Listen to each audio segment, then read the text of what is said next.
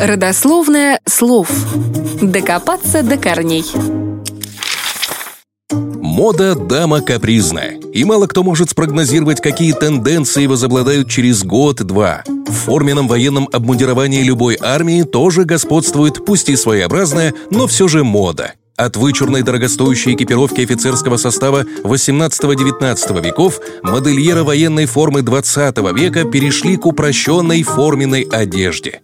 На долгие десятилетия в русской, а затем и советской армии офицеры переоделись в галифе – брюки, совершенно не стесняющие движений в отличие от лосин, плотно облегающих ноги.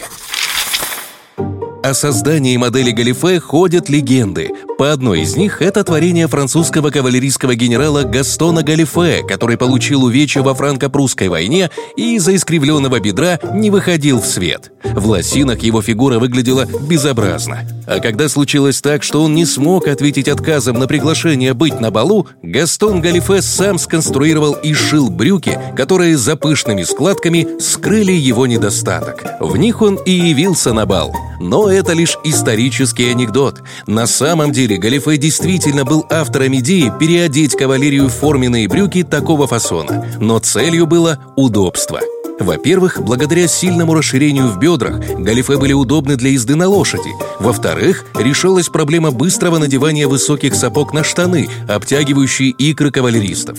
К тому же в жарком климате, например, в Алжире, это было практичнее. Всадник элементарно меньше потел.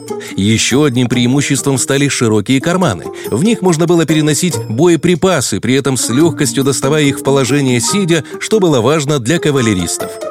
Впоследствии, будучи уже военным министром, в конце XIX века генерал ввел брюки нового фасона во всей французской кавалерии. Их практичность оценили по всей Европе, и галифе стали появляться на военных и других родах войск и в других государствах, в том числе в российской армии. А отметили эту заслугу генерала тем, что форменные штаны были названы его именем – галифе.